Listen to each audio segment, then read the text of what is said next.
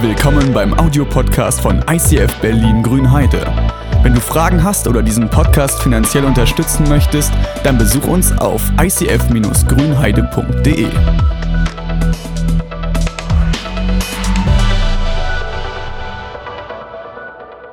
Guten Morgen auch von meiner Seite. Ich habe mich gerade beplempert, glaube ich, mit Wasser. Mama, kannst du mich abholen? Äh, ja, guten Morgen, herzlich willkommen. Ich habe ein tolles Thema dabei, und zwar die strahlende Gegenwart Gottes. Und ich weiß nicht, ob du weißt, was das ist oder was das ist hier, aber das ist Licht. Geht ganz schön heiß. Willst du haben? Kannst du haben. Treffer? Nee, aber wisst ihr, was das ist? Das ist eine Taschenlampe, die leuchtet. Und diese Lampe bist du quasi. Du bist ein Licht. Die schmeiße ich nicht, die brauche ich gleich noch. Ja, aber jeder von uns ist ein Licht. Jesus sagt an einer Stelle, ihr seid das Licht der Welt. Ihr seid das Licht, das die Dunkelheit erhält. Genauso soll euer Licht leuchten vor den Menschen und dann werden sie eure guten Taten sehen und den Vater im Himmel loben. Dann werden sie das entdecken. Und ich weiß nicht genau, was für eine Art von Licht du bist. Ob du vielleicht eher so ein UV-Licht bist, wo man manchmal den Dreck erkennt. Habt ihr so eine Lampe schon mal benutzt in der Küche oder im Bad? Gefährlich. Ja, also du weißt, wie du putzen lernst. Ähm, aber du bist ein Licht und manche von euch äh, funktionieren auch nicht immer. Genau, aber so ist es ja auch mit uns, ne? dass manchmal sind wir nicht so äh, leuchtsam. Ich habe mal jemanden gehabt, da hatten wir dieses Beispiel schon einmal und der kam hinterher und sagte, ich bin eher so ein Kühlschrank. Ich so, wie, wieso bist du ein Kühlschrank? Ja, äh, also ich leuchte nicht ständig, aber wenn jemand kommt und seine Fragen stellt, dann geht das Licht an. Dann leuchte ich auch. Ja, also vielleicht ist mir auch völlig egal, was für eine Art von Licht du bist. Die Sache ist, du hast Strahlkraft in dir. Du hast Strahlkraft, egal wie groß oder klein, weil jedes Licht hat seine Art, jedes, jede Licht hat seine, hat seine Bedeutung und seine Berechtigung. Und Jesus sagt auf jeden Fall, du bist das Licht, ob du es siehst oder nicht. Ja, ob es hier durchkommt all diese Dinge. Jesus sagt, du bist Licht, du hast Strahlkraft in dir. Und in der Predigtvorbereitung, da habe ich an eine Person gedacht, die auch mit dieser Strahlkraft Gottes eine Berührung hatte, die eine Begegnung hatte. Und in der Kunst wird diese Person aus der Bibel beschrieben, äh, ganz unterschiedlich. Und ihr könnt mal rausraten, ob ihr wisst, um wen es sich handelt. Ähm, gebt mal die Folie mit den drei Figuren. Genau. Um wen könnte es sich handeln? Um Mose. Da hat einer in der Kinderkirche aufgepasst. Äh, und Mose, es ist so interessant, weil ich habe das mal, ich, oh, das Ding geht wirklich nicht so. Hier oben seht ihr auf jeden Fall, der hat so komische Hörner drauf. Und ich war mal in Rom und habe, ich glaube in Rom steht das oder wo auch immer, und habe so eine Figur von Mose gesehen. Der hat so, es ist ja creepy. Oder äh, bei Rembrandt erkennt man es ganz klar, so ne, dieses Leuchten, was bei seinem Auge ist, oder dann hier rechts ist auch fast ein bisschen gefährlich. Ich erzähle euch gleich, warum diese Bilder so aussehen, wie sie aussehen. Aber Mose hatte mehrere Begegnungen mit der Gegenwart Gottes. Und einmal da hat er sie nicht nur innerlich gespürt, dass er gemerkt hat, äh, ich werde berührt von Gott, sondern er hatte eben diese äußerliche Begegnung, dass das äußerlich ihn verändert hat. Wenn du die Geschichte von Mose liest, dann wirst du feststellen, dass er sehr persönlich mit Gott war. Also er war auf du und du, so wie wir miteinander reden, auf Augenhöhe. Er hat sich nicht, er hat diese große Distanz, die man eigentlich denkt, es ist der Schöpfer der Welt. Diese Distanz hat er überwunden und hat gesagt, okay, nein, wenn ich schon Zugang zu Gott habe, wenn er mich schon ruft, dann möchte ich auch richtig mit ihm reden. Es war ihm äh, einfach kein Problem, es war keine Distanz für ihn. Er hat seinen Frust bei ihm abgeladen, er hat sein Unvermögen bei Gott abgeladen. Mose hat seine Sehnsüchte immer wieder bei Gott abgeladen. Und das, was mich an dieser Person von Mose fasziniert, ist seine Nähe, seine Freundschaft zu Gott. Er ist sehr oft sehr nah und mutig genug, um auch mehr zu bitten. Und ich will euch einen Text aus der Bibel mit, äh, zeigen, wo er sagt, ich will sogar noch mehr von Gott, als ich bisher habe. Ich möchte sogar seine Herrlichkeit sehen. Mose sagt, wenn, dann schon richtig. Im zweiten Mose, Kapitel 33, da ist aufgeschrieben, Mose bat, lass mich in deiner, lass mich in deine Herrlichkeit sehen. Mein Gesicht, so antwortet Gott, mein Gesicht darfst du nicht sehen. Denn kein Mensch, der mich gesehen hat, bleibt am Leben. Also, wenn du dieses Licht Gottes siehst, es, es wird dich, es wird zergehen. Ja, aber du kannst hier auf dem Felsen stehen. Wenn ich dann in meiner Herrlichkeit vorüberziehe, stelle ich dich in eine Felsspalte und halte meine Hand schützend über dich, bis ich vorübergegangen bin. dann ziehe ich meine Hand zurück und du kannst mir hinterher schauen. Mein Gesicht aber darf niemand sehen. Also Gott zu sehen, dass das, das würde bedeuten, das ist noch krasser als in die glühende Sonne zu schauen. Wenn du ungeschützt in die Sonne schaust, das tut dir nicht gut. Äh, und umso viel krasser ist es, wenn man Gott sieht, wenn man schutzlos Gott gegenübertritt. Ihr werdet das Leuchten sehen. Sollt ihr. Also Mose sagt, ich will nicht auf den Himmel warten, ich will nicht auf die Ewigkeit warten, sondern ich möchte jetzt schon mehr sehen. Das ist vielleicht wie bei, wie bei Ehepaaren, dass sie sagen, eigentlich wollen wir, wir wollen eigentlich jetzt schon, aber wir werden erst in der Ehe. Ja? So sagt Gott zu, so sagt Mose, Gott, ich würde jetzt gerne schon mehr sehen, als ich darf, mehr sehen, als ich kann, aber du gibst die Regeln vor. Und Gott sagt, okay, ich schütze dich, du kannst mir zumindest hinterher schauen. Du kannst zumindest ein bisschen was von meiner Gegenwart sehen, ein bisschen was von der Heiligkeit sehen. Wie steht es eigentlich mit deiner Beziehung zu Gott? Also wie nah bist du zu ihm? Wie redest du mit Gott? Bist du auf du und du? Ist es wie mit einem Freund zu reden oder wie mit einem Kumpel oder wie mit einem Dienstboten oder wie mit einem Arbeitgeber? Gott, was sagst du mir jetzt? Was soll ich als nächstes machen? Wie mit der Schwiegermutter? Wie mit der eigenen Mutter? Worüber sprichst du mit Gott? Und Mose war mutig. Er hat gesagt, wenn schon, denn schon. Ja, wenn ich schon mit Gott lebe, dann möchte ich auch richtig sein, dann möchte ich nah an Gott dran sein, dann bitte auch ganz. Und dieses Erlebnis auf dem Berg, es hat ihn verändert. Es ist weiter geschrieben im 2. Mose 34, dass er lange Zeit auf diesem Berg, in dieser Gegenwart Gottes geblieben ist. Da ist aufgeschrieben, 40 Tage und Nächte blieb Mose auf dem Berg in der Gegenwart des Herrn. Während dieser Zeit aß und trank er nichts. Er schrieb auf die Steintafeln die zehn Gebote, auf die sich Gottes Bund mit den Israeliten begründete. Als Mose mit den beiden Tafeln in der Hand vom Berg Sinai herabstieg, da lag ein Glanz auf seinem Gesicht, weil er mit Gott gesprochen hatte. Mose selbst bemerkte aber gar nichts davon.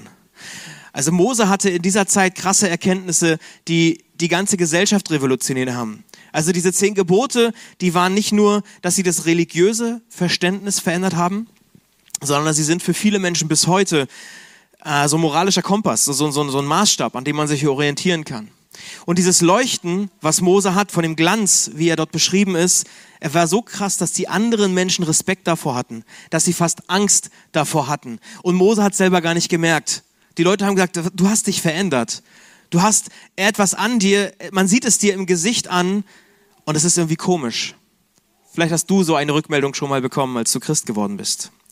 Ja, ich lese mal vor aus dem nächsten Teil der Bibel hier, aus dem, aus dem gleichen Kapitel. Aaron und die anderen Israeliten aber sahen sein leuchtendes Gesicht und sie fürchteten sich, in seine Nähe zu kommen. Vielleicht haben sie diese Hörner gesehen und du denkst, das ist gefährlich. Ja, als Mose ihnen etwas, äh, nee, als Mose ihnen alles gesagt hatte, verhüllte er sein Gesicht mit einem Tuch. Immer wenn Mose ins Zelt der Begegnung ging, um mit dem Herrn zu reden, nahm er das Tuch ab, bis er das Zelt wieder verließ. Draußen teilte er den Israeliten mit, was ihm der Herr aufgetragen hatte, und sie sahen den Glanz auf seinem Gesicht. Also Mose erleuchtete, er hatte so eine Glanz, so eine Strahlkraft, dass er eine Decke zum Verhüllen brauchte. Ja, und ihr kennt das vielleicht von den Rabbis die Bilder von den Rabbis, die, die so ein Tuch, so eine Decke über dem Kopf haben, wenn sie aus der Tora vorlesen. Mose, äh, ja doch, Mose hat auch so, daher kommt das, daher kommt dieses, diese Decke, die die Leute über den Kopf haben. Und Paulus nimmt später im Korintherbrief nochmal Bezug darauf und sagt so, hey, diese Decke brauchen wir nicht. Sie ist weggenommen, weil wir brauchen uns nicht schützen, wir haben Gott, den Heiligen Geist in uns. Es ist nicht ein Glanz, der nur eine Person hat, sondern er lebt in uns. Ja, deshalb... Äh, ist das, äh, die, haben wir die Decke heute nicht mehr drauf. Ja. Ähm, die Frage ist für dich, wann hast du das letzte Mal so gestrahlt? Vielleicht bei der Geburt der Tochter, ja, oder auf der eigenen Hochzeit, als man die Abi-Prüfung geschrieben hat, gesagt, ja, ich bin durch. Die Zusage für den Job. Das sind ja oft die Momente, wo man den Leuten abspürt, ja, ich habe endlich was geschafft, ich habe es erreicht, ich, ich, ich darf mich freuen da spürt man den Leuten ab, dass etwas passiert ist und sie sich innerlich wirklich verändert haben oder einen Schritt weiter gegangen sind. Mit welchem Ausdruck gehst du aus dem Gottesdienst heraus? Was sagt dein Gesicht, wenn du äh, über deine Kleingruppe redest? Wenn du deine stille Zeit machst und dich persönlich mit Gott am See irgendwo triffst? Wenn du über den Prayer Service redest, wie sieht dein, dein Blick aus? Spürt man es dir ab? Ich von dem, ich konnte am letzten Donnerstag, als wir den Prayer Service hatten, nicht dabei sein. Aber ich habe von so vielen Leuten gehört, wie es war. Und du hast gemerkt, da hat Gott etwas bewirkt. Das sind die Momente. Spürt man dir etwas ab, dass Gott in dir etwas tut? Lassen wir unser Licht leuchten oder schafft es der Teufel, dass, es, dass wir es ausknipsen, dass wir vielleicht denken, oh, wir blenden vielleicht jemanden. Es könnte ja nicht gut tun, der könnte sich ja provoziert fühlen. Spürt man dir das Leuchten Gottes ab oder nicht? Mose hatte dieses Leuchten und das wird bis heute in der Kunst dargestellt. Und wir können das nochmal ranwerfen, diese drei Bilder. Ähm, Gerade bei, bei dem Bild in der Mitte sieht man auf dem Gesicht von Mose dieses Leuchten, was in der Umgebung, alles ist dunkel, aber es ist, strahlt auf, dieses, äh, auf diesen Kegel in der Mitte. Und das Wort, was im Urtext benutzt wird, das heißt Kafran. Also vielleicht gehen wir schon doch nochmal auf die, genau, Kafran, das bedeutet Strahlen aussenden. Es ist eine klare Richtung dabei. Dieses Wort wird in der Bibel wirklich nur dreimal benutzt und immer nur im Zusammenhang mit Mose. Vielleicht deshalb, weil es so etwas in der Form nicht nochmal gab. Dass es so einmalig war, dass man kein anderes Wort dafür benutzt hat. Normalerweise benutzt man für Strahlen und sowas anderes, aber bei diesem Wort, da ist es nicht so ein Leuchten allgemein, wie die Sonne leuchtet, oder strahlt, sondern es ist ganz konkret, es ist fast greifbar. Und daher gibt es auch die Übersetzung Hörner. Und da kommt Andis Nachname her. äh, vielleicht, nein. Äh, aber es ist greifbar. Also das, was auf Mose Gesicht war, es war halt nicht nur so, so was wie so ein Heiligenschein, sondern es war greifbar gefühlt. Die Leute hatten fast Angst davor, dass da irgendwie, hat er eine Bewegung mit einem Außerirdischen gehabt oder so? Ja, wahrscheinlich schon. Ja. Aber daher kommt sozusagen quasi diese, diese Darstellung. Es ist dick, greifbar, eine Richtung, ein klarer Weg. Es ist ein Licht, es ist nicht nur so ein Lichtkegel, so ein undefiniertes Leuchten. Und Mose hatte schon mal einen Moment mit diesem Leuchten Gottes. Vielleicht erinnert ihr euch an diese Geschichte vom brennenden Dornbusch da gibt es dieser, dieser Busch, der auch im Feuer irgendwie steht und er vergeht nicht. Und das Wort, was dort steht, ist auch diese Gegenwart Gottes. Die, dort ist diese Shechina, dieses, diese Einwohnung. Er ist, Gott ist greifbar, er ist sichtbar, er ist erlebbar. Das passiert nicht so oft. Aber auf diesem Berg hat er wieder so einen Moment, dass Gottes Begegnung ihn verändert. Wer eine Begegnung mit Gott hat, der wird verändert. Und Mose kommt vom Berg herunter aus diesem heiligen, krassen Erlebnis und er kommt ins Lager der Israeliten, in sein Volk zurück. Und er hört das Volk, dass sie weit, vom Weiten hört er das schon, dass sie feiern, dass sie eine große Party machen und er denkt sich, okay, interessant, warum bin ich nicht eingeladen? Äh, aber Mose, er war als Leiter nicht da und die Leute wussten nicht genau, was, wie lange bleibt er, wo ist er, ist er vielleicht schon tot, weil es war mindestens 40 Tage, dass er nicht da war. Und das Volk hatte vielleicht alles Mögliche gedacht. Aaron der als sein Stellvertreter eingesetzt war, er wurde gar nicht ernst genommen und sagte, hey, habt Geduld, Gott ist mit Mose unterwegs, er wird zurückkommen. Aber man hat nicht auf ihn gehört. Und vielleicht kennst du es, ähm, wenn die Kinder zu Hause sind, wenn Mama nicht da ist, wenn die Eltern nicht da sind, was machen die Kids? Sturmfreie Bude. Natürlich drehen sie auf, machen Party. Ich habe mal ich mal eine Party gemacht, in, wir hatten so ein Bungalow-Haus damals und ich habe in einem Sommer eine Fete gemacht, die ist ein bisschen eskaliert. Äh, ich hatte, ich kannte, glaube ich, fünf, sechs Leute, habe ich eingeladen, aber die haben gefragt, ob ich jemanden mitbringen kann. Kann ich jemanden mitbringen? Und wir waren über 40 Leute in meiner kleinen, in unserem kleinen Bungalow irgendwie. Und es war nicht gut. Es ist eskaliert. Ich musste am nächsten Tag äh, von Nachbar zu Nachbar zu Nachbar zu Nachbar zu Nachbar gehen, um mich zu entschuldigen für die Lautstärke, für die kaputten Beete, für den Zaun, der kaputt gegangen ist, für den Krankenwagen, den man abgeholt hat. Und ich habe darum gebetet, dass niemand meinen Eltern etwas sagt. Ich weiß nicht, ob sie es gemacht haben, ob sich alle daran gehalten haben. Wenn, wenn die Eltern aus dem Haus sind, es kann ganz schön schlimme Dinge passieren. So ähnlich war es bei Mose. Er kam zurück und das Volk hat alles Mögliche getan. Sie haben vergessen, wie die Regeln waren. Sie haben sich nicht an Gottesdienste gehalten. Sie haben keine moralischen Standards mehr gehabt. Und sie, äh, sie eskalieren. Und Mose kommt vom Berg und er sieht diese wilde Party und das Volk hat vergessen, innerhalb von einem Monat haben sie vergessen, sich auf Gott zu vertrauen. Sie wollten plötzlich etwas Sichtbares haben, was sie anbeten können. Und sie haben sich ähm, ein goldenes Kalb gemacht. Das kennt ihr vielleicht aus Filmen oder aus der Bibelgeschichte. Ähm, das Volk wollte was Sichtbares, etwas, was man anbeten kann. Und sie haben nicht auf Gott vertraut. Und äh, sie konnten nicht auf was Unsichtbares vertrauen. Sie brauchten etwas Sichtbares. Lebt unsere Generation auch so? Weil jeder Mensch braucht was, was ihm eine Sicherheit gibt. Eine innere Sicherheit, einen Frieden gibt, eine Genugtuung gibt. Und für die wenigsten Menschen um uns herum ist das Gott. Die meisten Menschen sagen, ich möchte etwas Sichtbares haben, etwas Greifbares. Ich will etwas spüren. Ich will eine Auswirkung sehen. Wenn ich ein Haus habe, dann weiß ich, ich kann es anfassen. Es ist meine Sicherheit. Niemand kann mich vertreiben. Das, was ich sehe, ist in Ordnung. Das ist okay. Aber auf etwas Unsichtbares wie einen Gott kann ich nicht vertrauen. Mose hatte diese Begegnung mit Gott, mit diesem Unsichtbaren. Mose hatte die Begegnung mit dem Feuer Gottes und er erlebt eine Heiligung. Sein Leben strahlt, gewinnt an Strahlkraft. Das Volk nutzt ein menschliches Feuer und schafft sich einen Götzen. Er schafft sich ein goldenes Kalb. Das strahlt zwar auch, aber es ist nicht alles Gott, was glänzt. Es strahlt zwar auch, aber aus menschlichen Dingen wird es keinen Bestand haben. Und Gott will mit uns Schritte gehen. So wie wir als kleine Kinder oder wenn kleine Kinder mit den Eltern unterwegs sind, wir lernen auch, die Eltern sind nicht immer physisch da, aber sie sind immer da so sollen wir auch in Gott vertrauen lernen. Gott ist nicht immer sichtbar. Gott ist nicht immer sichtbar, greifbar, erlebbar, aber trotzdem ist er da.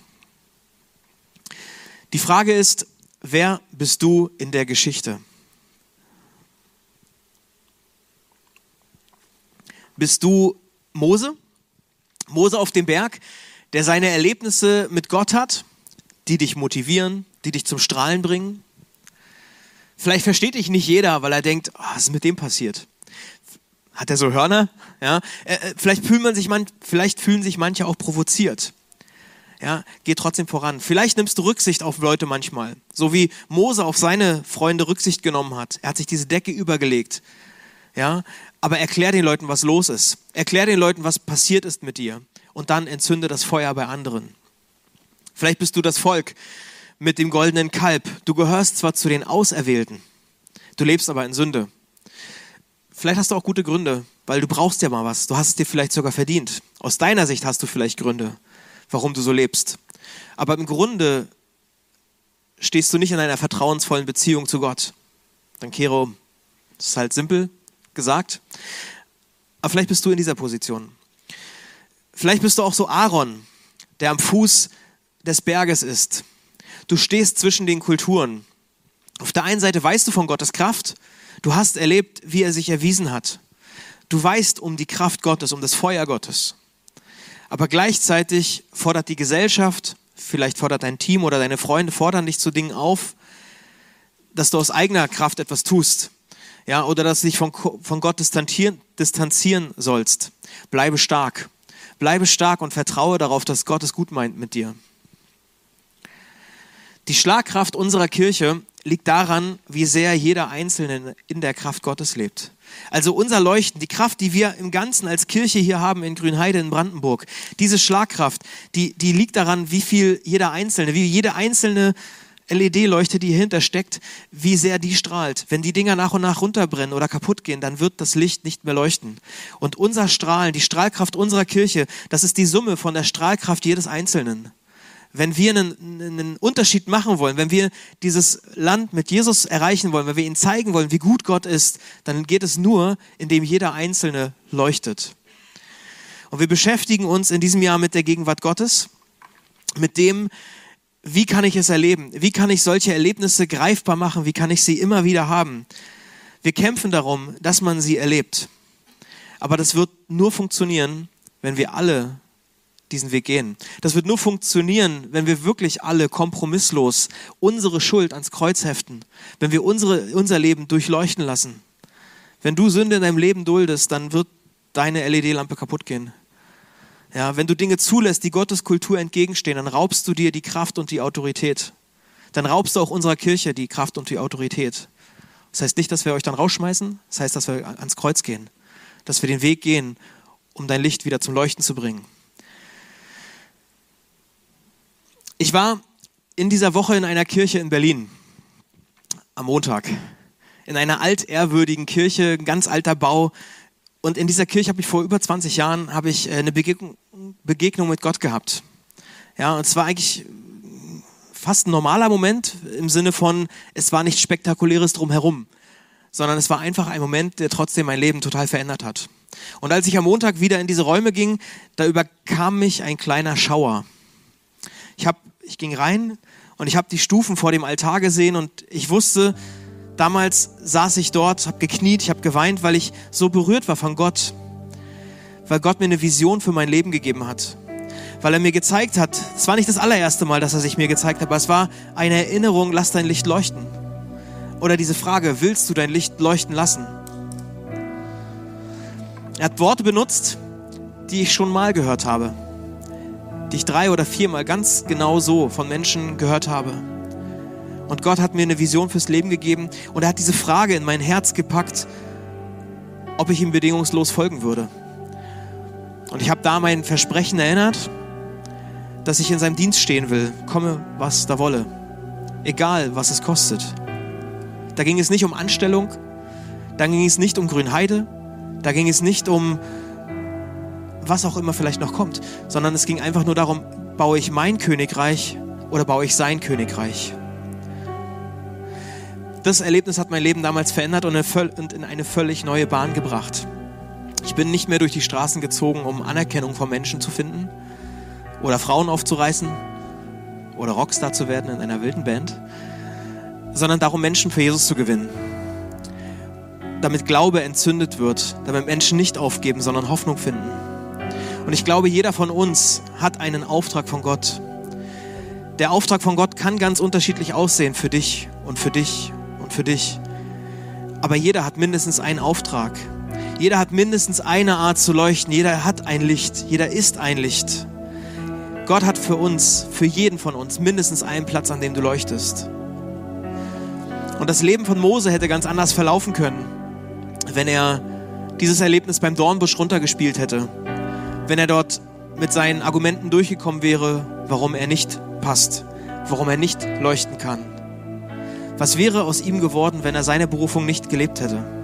Was wäre mit dem Volk gewesen? Wären die jemals aus der Sklaverei gekommen? Was wäre aus König David geworden, wenn er das Reden Gottes ignoriert hätte? Wenn er bis zum Lebensende nur Schafe gehütet hätte? Es wäre schön für die Schafe gewesen, fatal fürs Volk.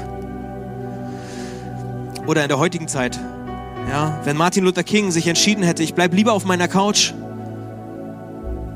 anstatt dass ich mich dafür einsetze, dass Schwarz und Gleich gleichberechtigt ist, Schwarz und Weiß gleichberechtigt ist. Was wäre, wenn die Menschen hier aus dieser Region im Osten 1989 nicht auf die Straße gegangen wäre? Hätten wir die Mauer vielleicht immer noch? Wäre die Frauenbewegung so weit, wenn Leute wie Emilia Earhart sich zurückgelehnt hätten und den Umständen hingegeben hätten, dann leben wir halt so, William Wilberforce hätte bestimmt eine tolle Firma gründen können, hätte für seine Kinder und Kindeskinder gereicht, aber er hat lieber den Sklavenhandel beendet. Was wäre, wenn wir diese Kirche nicht gegründet hätten? Wenn die Kita nicht gebaut wäre? Was wäre aus den Familien geworden, aus diesem Ort? Bauen wir unser Königreich? Packen wir das Geld auf unsere Konten? Oder setzen wir es für Gottes Königreich ein?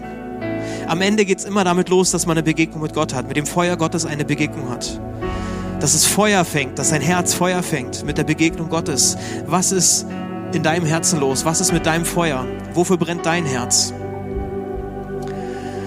Ich habe in dieser Woche ein, ein, einmal in der Bibel gelesen oder eine, eine Geschichte von, die ich schon mal gelesen habe, natürlich von Petrus und Johannes, wie sie berufen wurden, wie Gott sie gerufen hat.